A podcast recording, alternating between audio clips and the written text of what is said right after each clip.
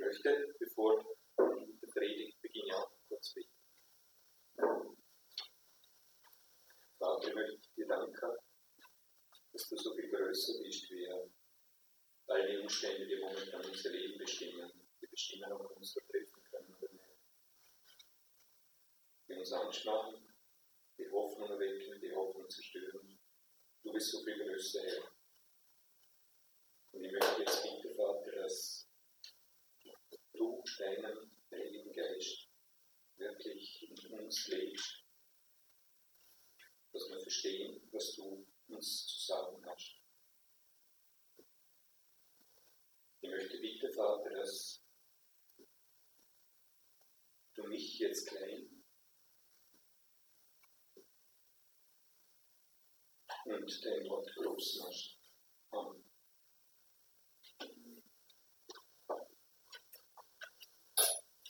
Wer ist Gott Vater? Wir hören heute die letzte von vier Predigten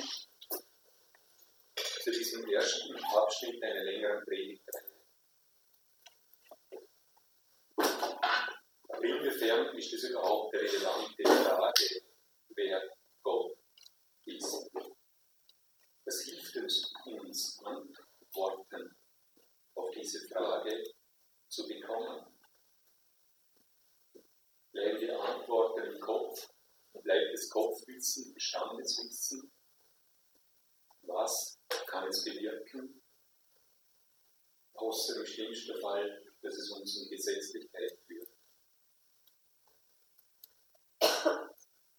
Und dennoch das Bild, mein Bild, meine Vorstellung, wer Gott ist, bestimmt, ob ich mit Gott im Gebet rede oder nicht. Und falls ich mich im Gebot, im Gebet an Gott wende, entscheidet sie, wie ich mit Gott rede. Sehe ich im Gebet den Herrscher auf dem Thron sitzen, umgeben von riesiger Hochstadt, der mir gnädigerweise kleine Audienz gebietet oder erlaubt? Sehe ich in dem Gott, zu dem ich bete, jenen Gott, dem keine meiner Fehltritte verborgen bleibt?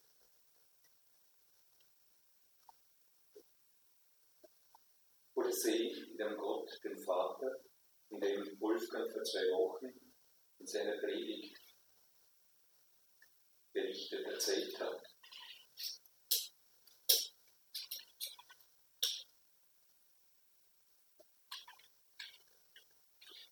Gott im Gebet an?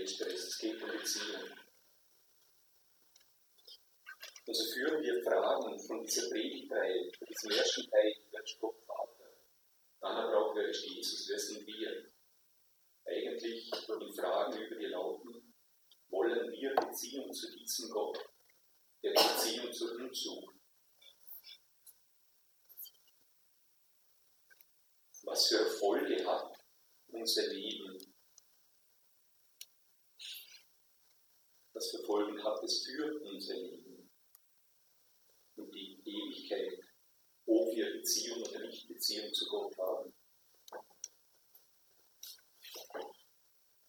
Der Fokus liegt deshalb heute in dieser Predigt, so wie schon in Wolfgang vor zwei Wochen, auf der Beziehungsebene. Ich möchte euch ein bisschen vorwarnen, die Predigt geht heute zehn Minuten länger. Wir machen uns noch einmal auf eine Reise in die Zeit und lange vor Jesu Geburt. Im Jahre ca. 860 vor Christus ins Nordreich von Israel. Ahab war zu der Zeit König im Nordreich und Isabel, die Tochter eines heidnischen Königs, eines Königs oder des Königs von Sidon, war seine Frau. Isabel war tief im Götzendienst verwurzelt. Sie war Anhängerin vom Wahlkult, Anbeterin der Göttin Schera. Und sie verleitete Ahab, den König, dazu, dass dies zur Staatsreligion wurde, nämlich die Anbetung dieser Götzen. Sie ließ die Altäre Gottes zerstören, errichtete in Samaria, der Hauptstadt, einen Tempel für die Aschera, für die Wahl, für diese Götzen. Und es wurde eine sehr, sehr dunkle Zeit in dem Land.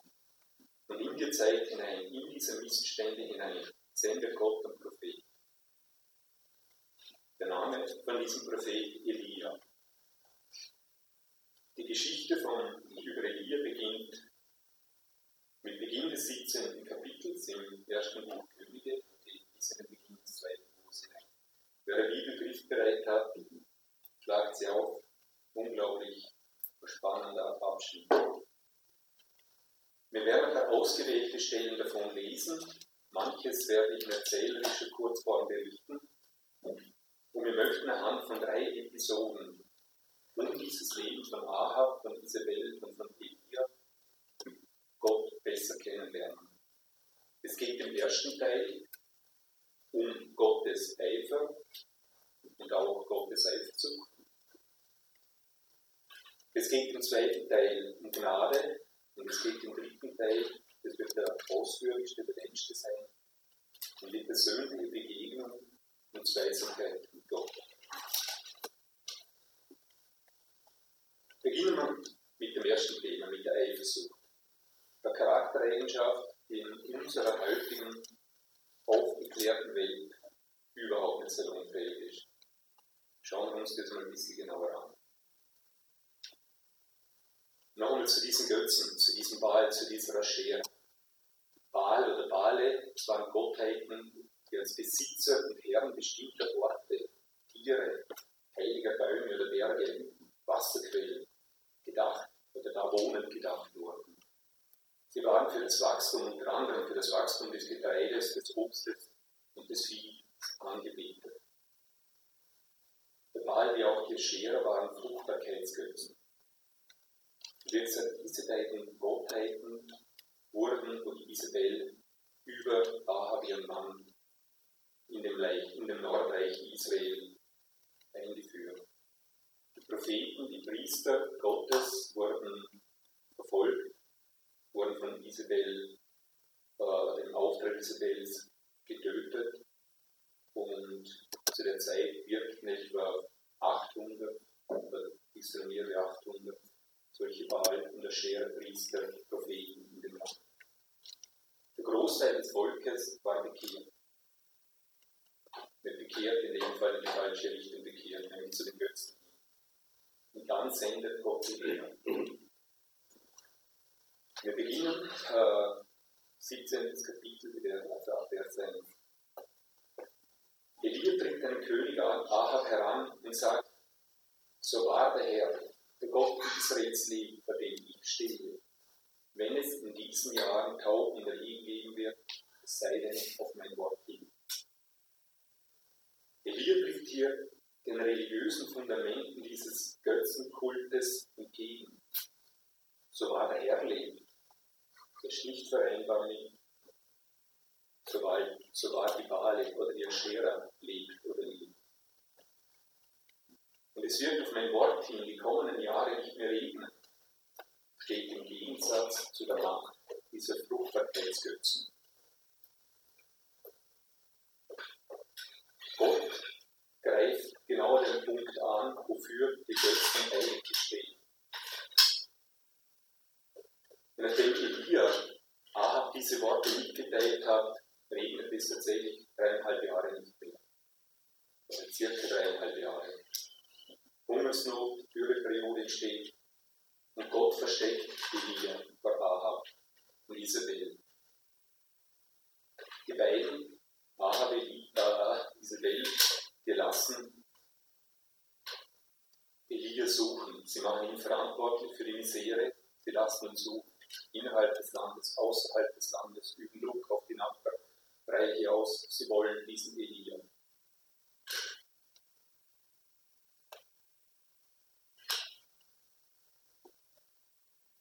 Ihre Götzen bleiben ohnmächtig. Es regnet nicht, es wächst nur sonderlich viel.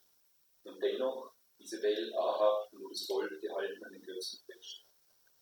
Dann etwa dreieinhalb Jahre später sendet Gott Elia zurück nach Israel zu Ahab. Elia fordert Ahab auf, die 450 Propheten des Baal die 400 Propheten der Aschera und das ganze Volk Israels auf dem Berg Karmel zu versammeln. Er fordert sie auf zum Wettbewerb. Riesige Spektakel auf dem Berg Karmel findet statt. Elia sagt zu dem Götzenpriester, er richtet einen Altar. Richtet ein Bieropfer her, schafft Holz her, legt das geschlachtete Opfer auf das Holz, aber zündet es nicht an. Betet zu euren Götzen. Sie sollen Feuer vom Himmel schicken und das Holz entzünden, als Zeichen für ihre Macht, als Zeichen für ihre Existenz. Er, Elia, will es gleich tun. Er lädt dann die 850 Propheten, Priester ein, das mit dem Spektakel beginnen. Wir beginnen, das ist das Spektakel, wurde früher bis irgendwann später Nachmittag schreien, beten, singen, fügen sich Wunden zu, ritzen sich, dass alle ausschauen wie irgendwie blutig. Das ist der Kult, dass sie damals mit ihren Götzen umgegangen sind, aber es passiert nichts. Elia beginnt dann sie zu verspotten, sagt, naja, vielleicht sind die Götzen gerade nicht daheim, ruft lauter, vielleicht schlafen sie, vielleicht sitzen sie auf dem Klo, ruft lauter. Nichts passiert. Dann bereitete Elia sein Opfer vor, ein Jungstier, ein Schlachtopfer, legt ihn auf das Holz, lässt dreimal Wasser holen, muss man Bach, der Nähe, scheinbar ein Wasserbott, lässt es drüber schütten, drüber schütten, klatsch nass, auch der Graben und der Altar ist voll Wasser. Und dann betet Elia. Kapitel 18, ab dem Versen 36 der Bitte Herr, Gott Abrahams, Isaaks und Israels, heute soll man erkennen, dass du Gott in Israel bist und ich dein Knecht und dass ich nach deinem Wort das alles getan habe. Antworte mir, Herr, antworte mir, damit dieses Volk erkennt, dass du, Herr, der wahre Gott bist und dass du selbst ihr Herz wieder zurückgewandt hast er fiel Feuer vom Herrn herab, verzehrte das Brandopfer und das Holz und die Steine und die Erde. Und das Wasser, das im Graben war, legte es auf. Als das ganze Volk das sah, fielen sie auf ihr Angesicht und sagten, der Herr, er ist Gott. Und Elia sagte zu ihnen, packt die Propheten des Baal, keiner von ihnen soll entkommen und sie packten sie. Und Elia führte sie hinab an den Bach Kishon und schlachtete sie dort.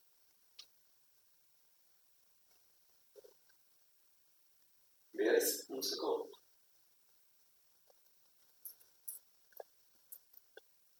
Ist Eifersucht, diese in unserer Kultur so unangebrachte Eigenschaft, die bei uns vor allem Scham hervorruft. Unter anderem, wenn sie Abhängigkeit und Verbindlichkeit zum Ausdruck bringt. Aber auch Gewalt eine ihrer Folgen sein kann. Ist Eifersucht tatsächlich eine Eigenschaft Gottes?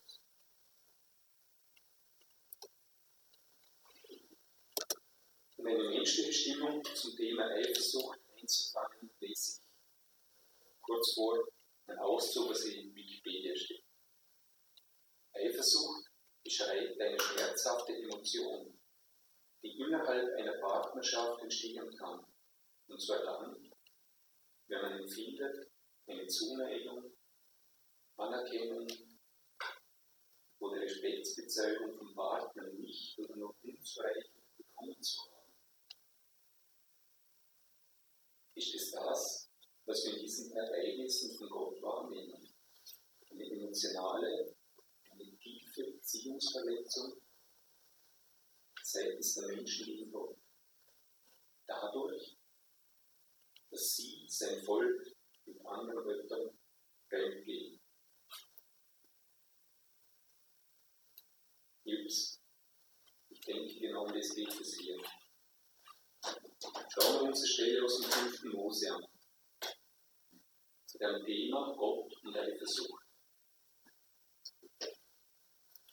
Sie, gemeint ist das Volk, verletzten ihn, den Herrn, zur Eifersucht durch fremde Götter. Durch Gräuel kränkten sie ihn. Sie opferten den Dämonen, die nicht Gott sind. Unser Vater, ein gekränkter Gott, zur Eifersucht gereizt. Was löst diese Vorstellung in uns für Gefühle aus? Unsicherheit, Unbehagen, denken wir gar um schwachen Gott. Oder vielleicht ein ganz anderer Gedanke, nämlich wie wichtig ist unserem Gott die Nähe, die Beziehung, die vertraute Intimität mit uns, seinen Kindern dass wir ihm durch unsere Abwendung, unsere Ablehnung, unser Fremdgehen, die Götzen, derer kränken und verletzen, derer tief treffen können.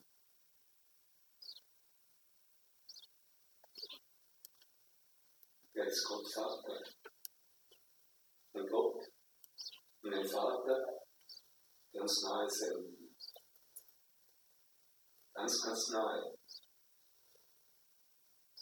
Vertrautheit und die Nähe zu uns ist ihm wichtig, unvorstellbar wichtig. Und ja, Gott ist tatsächlich ein eifersüchtiger Gott, weil wir ihm so wichtig sind. Wow.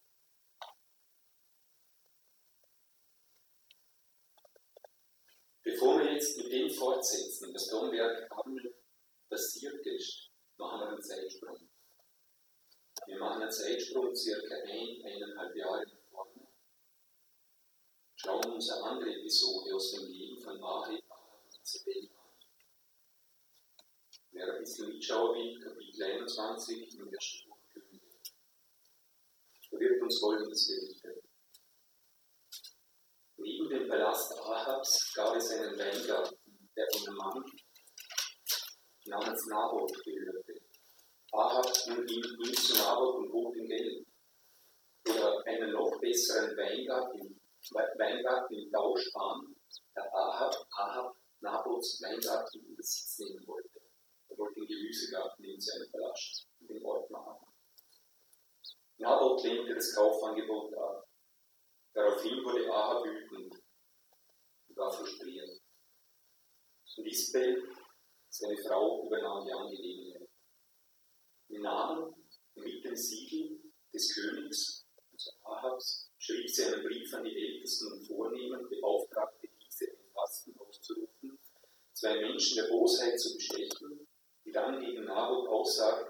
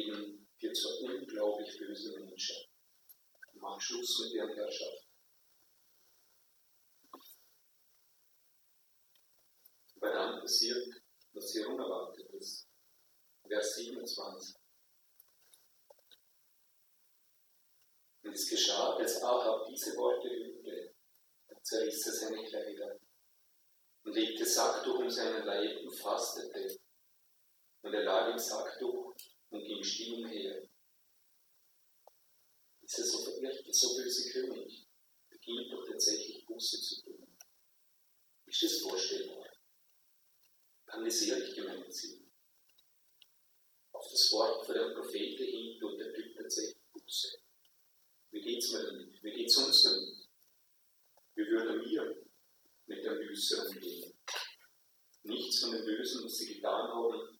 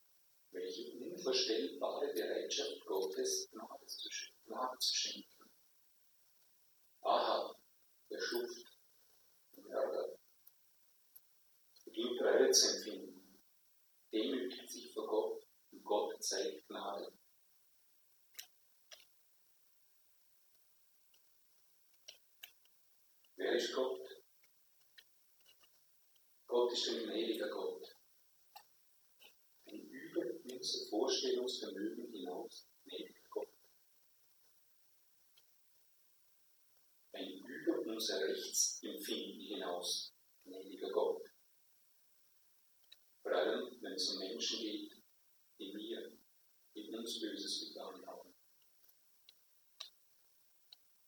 Und Gott ist ein über unser Vorstellungsvermögen, über all unsere Hoffnung hinausgehenden gnädiger wenn es um meine eigene Schuld, Verantwortung und Bosheit geht. Welch grenzenlose Hoffnung kurze Reaktion Gottes auf Ahabs Buße. Wenn ich an mein eigenes Leben denke,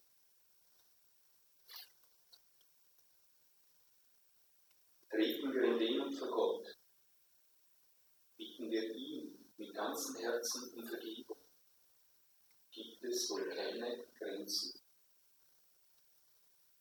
Für seine Gnade, unvorstellbar, unbegreiflich.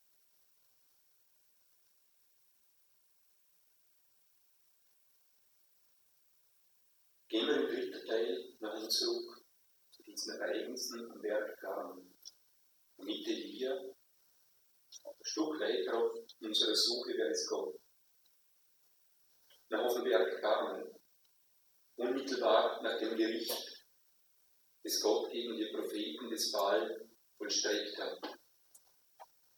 Macht Elia Ahab Mut und Elia beginnt an Ort und Stelle für ihn zu beten. Gott rührt sein Gebet, es beginnt nur während Elia und Karmel betet, wie aus Kübeln zu schütten, ja, während der Ahab auf seinen Wagen zu Gebetsrecht Ahab erzählt seiner Frau, der Isabel, was passiert ist, erzählt, dass ihre 850 Propheten tot sind. Und Isabel ihre Bosheit schickt sofort den Boten zu Elia und sagt sie ihm, so war die Götzen leben. Morgen um diese Zeit bist du tot.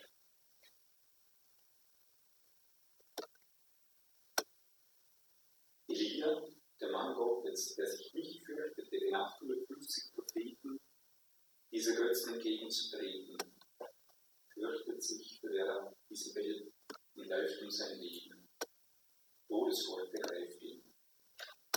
Von Israel in Israel läuft Ahab circa 150 Kilometer im Süden Beersheba.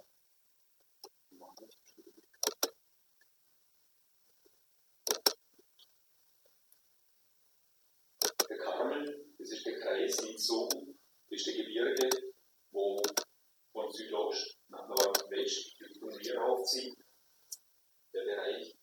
Und die Ereignisse, die wir vorher ein bisschen gehört haben, die haben im linken oberen äh, Spitze der Gebirge stattgefunden, weil der Diener von Elia immer wieder Blick Richtung Meer gehalten hat, also ist ziemlich weit oben gewesen.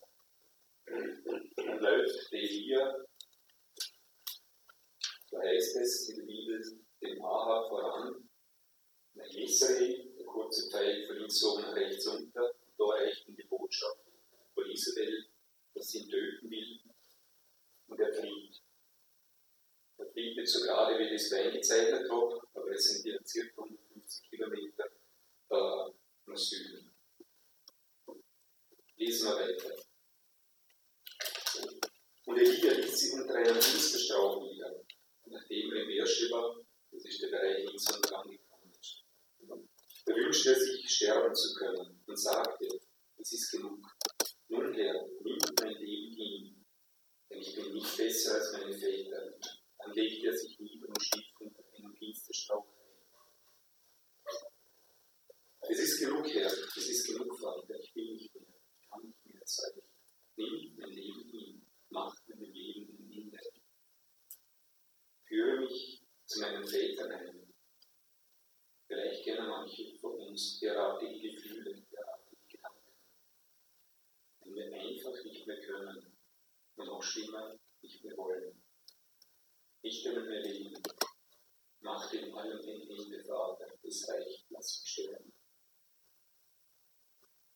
Was ist passiert mit diesem so außergewöhnlichen Mann Gottes, der noch vor circa einer Woche in der Kraft Gottes die unglaublichen Wunder vollbracht hat. Was ist passiert mit Elia, dass er jetzt davon sterben Er ist erschöpft, ausgezehrt, er hat Hunger, hat Durst, er ist frustriert, zutiefst deprimiert, ob der Tatsache, dass das Böse in Person von dieser Welt immer die Macht Er denkt sich vermutlich, alles war vergebens. Ein Leben und die Hingabe für Gott muss ich rauskommen. Mein Leben laufe ich jetzt. In dem Leben bin ich gelaufen, sonst wäre ich tot. Es reicht, lass mich sterben, Herr.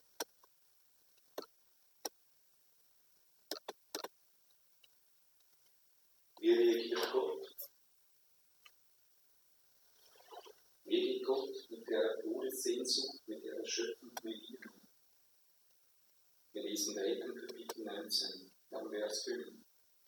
Und siehe da, ein Engel rührte ihn an und sprach zu ihm, steh auf, iss.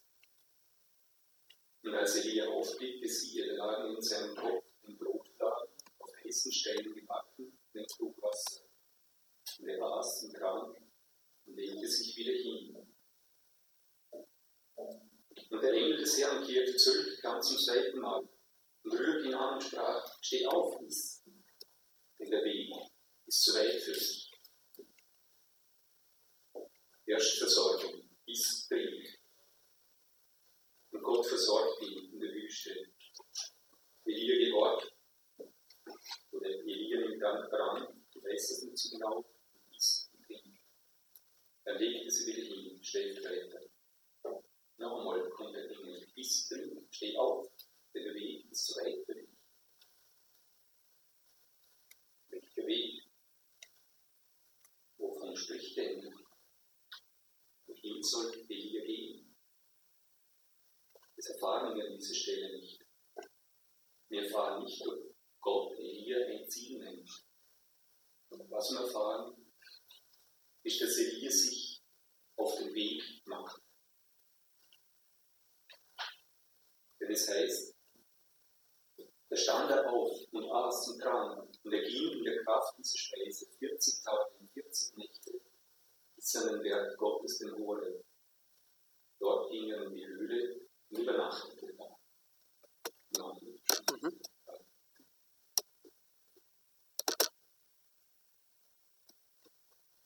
Blick auf die Karte. Das ist jetzt ein bisschen ein anderer Maßstab wie die vorige Karte. In welche Richtung macht sie Elia auf? Durch die Wüste, durch die arabische Halbinsel, Luftlinien ca. 350 Kilometer an den Horeb, der im südlichen Ende der arabischen Halbinsel vermutet wird. Was hat Gott damit bezweckt? Warum schickt er den Prophet in einem Zustand 40 Tage in und durch die Wüste? Wir wissen, Jesus war 40 Tage in der Wüste, bevor er seinen öffentlichen Dienst begann. Gibt es Parallelen? Was hat er hier gedacht? Was hat er gefühlt? 40 Tage Hitze, 40 Nächte Kälte, Einsamkeit, Stille. Wenn wir uns das vorstellen, Berg steht Währungen, dann kommt Elia am Horeb an, übernachtet in einer Höhle und dann spricht Gott Elia an. Gott stellt ihm eine einzige Frage. Erinnert euch an die Frage, die Gott ihm stellt. Die verrückteste, die grandioseste, die unglaublichste Frage, die man sich wohl in so einer Situation vorstellen kann. Frage, die sich vermutlich nur Gott empfällt. Gott fragte Elia, was tust du hier, Elia? 40 Tage Einsamkeit, Kargheit, vermutlich geprägt von Hunger und Durst, viele hunderte Kilometer zu Fuß durch die Wüste anstrengend. Im Lift vielleicht immer noch der Wunsch, sterben zu wollen. Dann frage ich mich doch, ob die Zeche sich tut. Fällt dann wirklich bessere Frage hin?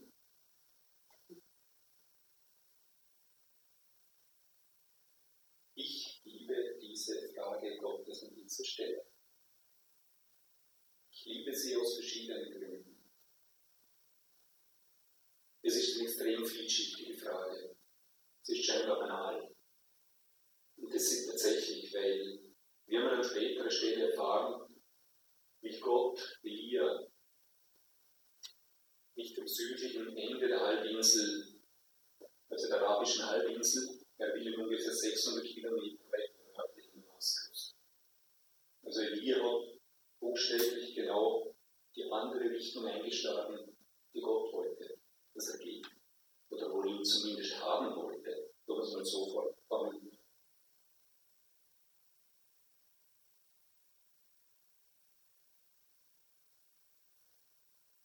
Aber wie gesagt, das ist eine vielschichtige Frage.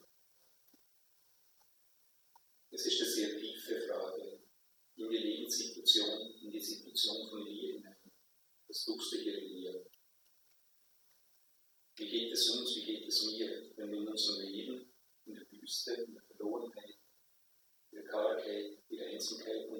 sind, einsam, verlassen.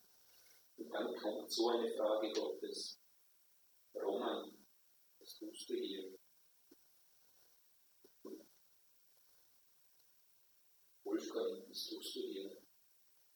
Manuel, was tust du hier? Ich liebe diese Frage Gottes aber aus einem anderen Grund. Ich liebe sie, uns so unglaublich viel von Gottes Wesen erahnen ist. Für seine Tiefe, seine Geduld, seine Zartheit.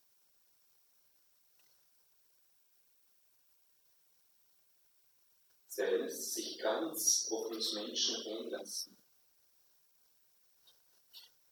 Vielleicht auch seines Humors,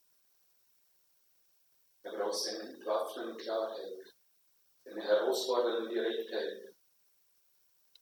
Und das eingeübt von einer Liebe zu diesen Menschen dir, seine Liebe zu uns. Ein bisschen besser verstehen hilft uns, wenn wir uns Elias Antwort anschauen. Elia sagte, ich habe sehr geeifert für den Herrn, den Gott der Heerscharen. Den Bund haben die Söhne Israel verlassen, haben deine Bären gegessen, deine Propheten mit dem Schwert umgebracht. Ich allein bin übrig geblieben, ich allein. Und nun trachten sie auch mir, der Nacht des Lebens zu nehmen. Elia hat wohl kaum Gottes Humor in dieser Frage bewundert. Wie das vielleicht fälschlicherweise aus diesen Zeilen etwas herauslese. Aber was wir erfahren ist, dass in dieser Eifer für Gott, diese Verzweiflung über die Umstände in Israel übermannt haben und auch keine Hoffnung mehr hat. Auch in, in Angesicht der Tatsache, dass sie ihn umbringen wollen. Und das auch in 40 Tagen Wüstenwandern, Wüstenwandern offensichtlich immer noch das bestimmende Denken und Fühlen Elia war. Aber ist das eine Antwort auf Gottes Frage, was er hier mit dem Wurde tut? Und es stellt sich nun die Frage, hat Gott, wie vorher schon gesagt, Elia tatsächlich im Süden geschickt? Oder war es Elias Entscheidung entgegen dem, was vielleicht Gott zu ihm gesagt hat? Das wissen wir nicht genau. Was klar ist, Elia war für die Frage offensichtlich nicht so überrascht, wie ich es war und bin. Aber schauen wir uns an, was Gott nun mit Elia macht. Wie er mit diesem noch immer verzweifelten Menschen umgeht und ihrem begegnet. Da sprach Gott, geh hinaus. Stell dich auf den Berg vor den Herrn und siehe, der Herr ging vorüber. Da kam ein Wind, groß und stark, der die Berge zerriss und die Felsen zerschmetterte, vor dem Herrn her. Der Herr aber war nicht in dem Wind. Er machte Wind ein Erdbeben. Der Herr aber nicht in dem Erdbeben. Nach dem Erdbeben ein Feuer. Der Herr aber war nicht in dem Feuer. Versuchen wir uns vorzustellen, was hier geschieht. Versuchen wir uns das bisschen bildhaft zu machen. Im Sturm der Berge zerreißt, Felsen zerschmettert. Ich denke, das Höchste, das wir uns irgendwie vorstellen können, ist wohl ein Hurrikan der Kategorie 5. Da haben wir Bilder im Kopf den Schäden, die sie uns über Fernseher ins Wohnzimmer getragen werden. Ein Bekannter von mir war im Zentrum des Hurrikans Kategorie 5, der vor circa eineinhalb Jahren in Krankenhaus über Bahamas zog. Damals sind viele Menschen gestorben. Er hat auf einer kleinen Insel in einem etwas stabileren Haus seiner Nachbarin zwei Tage im Zentrum der Hurrikan Sturm ist über der Insel langsam geworden und deshalb hat es so lange gedauert. Und er hat noch Wochen später von den Ängsten berichtet. Und an diesen zwei Tagen, abgeschnitten von allem, nicht wissen, ob sie überleben oder nicht. Dann dieses Erdbeben. Die haben ein nie stärkeres Erdbeben erlebt. Menschen, die aber derartige Erfahrung hatten und überlebten, berichten von der zutiefst erschütternden, zutiefst verängstigenden Erfahrung, wenn es überhaupt kein Halt mehr im Leben gibt. Alles wackelt, kein Halt für Saugen, kein Halt für Furcht, nichts mehr. Dann, wenn Überleben und Sterber ein Lotteriespiel zu sein scheint. Und dann ist Feuer ebenfalls eines der schrecklichsten Erfahrungen, Erfahrungen für Menschen, das tiefste Urängste uns auslöst. Alle drei Erscheinungen zeigen wir, zeigen uns Menschen nämlich unsere Ohnmacht, unsere Endlichkeit, unsere völlige Hilflosigkeit, wenn die Gewalten freigesetzt werden, der Fall von Gott freigesetzt. Und Elia steht in dieser Höhle, kriegt alles hauptmann ich vermute, dass auch ihm das Herz in die Hose gefallen ist. Und trotzdem eines hat er offensichtlich erkannt. Dass Gott weder im Sturm, noch im Erdbeben, noch im Feuer war. Gott kam erst anschließend, wie die Zweite. Und nach dem Feuer der Leisen Wehens. Und es geschah, als Elia das hörte, verhüllte er sein Gesicht mit seinem Mantel, ging hinaus und stellte sich in den Eingang der Höhle. Und siehe, eine Stimme geschah zu ihm. Was tust du hier, Elia? Wer ist Gott? Wer ist dieser Gott, den Elia und dem auch wir so wichtig sind, dass er sich derer auf ihn, auf uns einlässt? Würden würde hier und würden wir den Lärm und den Naturgewalten, im Sturm, dem Erdbeben, dem Feuer an dieser Stelle folgen, so würden wir erkennen, dass Gott über all diese herrscht, über sie die vollkommene Macht hat. Wir würden die Furcht, die diese Gewalten über Gottes Herrschaft zu verursachen in der Lage sind, ernst nehmen. Wir würden Gott ernst nehmen. Wir würden ihn sehr, sehr fürchten. Aber Gott war in dieser Stelle nicht im Sturm, war nicht nicht im Feuer. Gott war im Ton eines leisen Wehens. Folgen wir deshalb zum Schluss dieser zarten, kleinen, dünnen Spur. Wie gut muss man ihn hören? Wie gut muss man ihn fühlen? Wie gut muss man ihn schauen? Dass man sowas wahrnimmt, ein leises Wehen, dass man ihn wahrnimmt, ihn erkennt. Unseren Gott. Er ist dieser Gott, der sich in seiner Allmacht entschieden hat, den verletzten Elia derer zu begegnen, sich ihm derer zu offenbaren. Eben nicht in Form von Macht und Stärke, wie wir uns Gott zunächst vorstellen, sondern in Sanftheit, in der Feinfühligkeit eines leisen Willens begegne Gott diesem zutiefst erschütterten Menschen. Gott kniet und beugt sich in seiner Größe und Allmacht buchstäblich zu diesem Menschen hin. Und lässt ihn all seine Liebe, all seine Sanftheit, brauchst seine wohltuende Klarheit spüren. Also ihm das zweite Mal diese Frage stellt.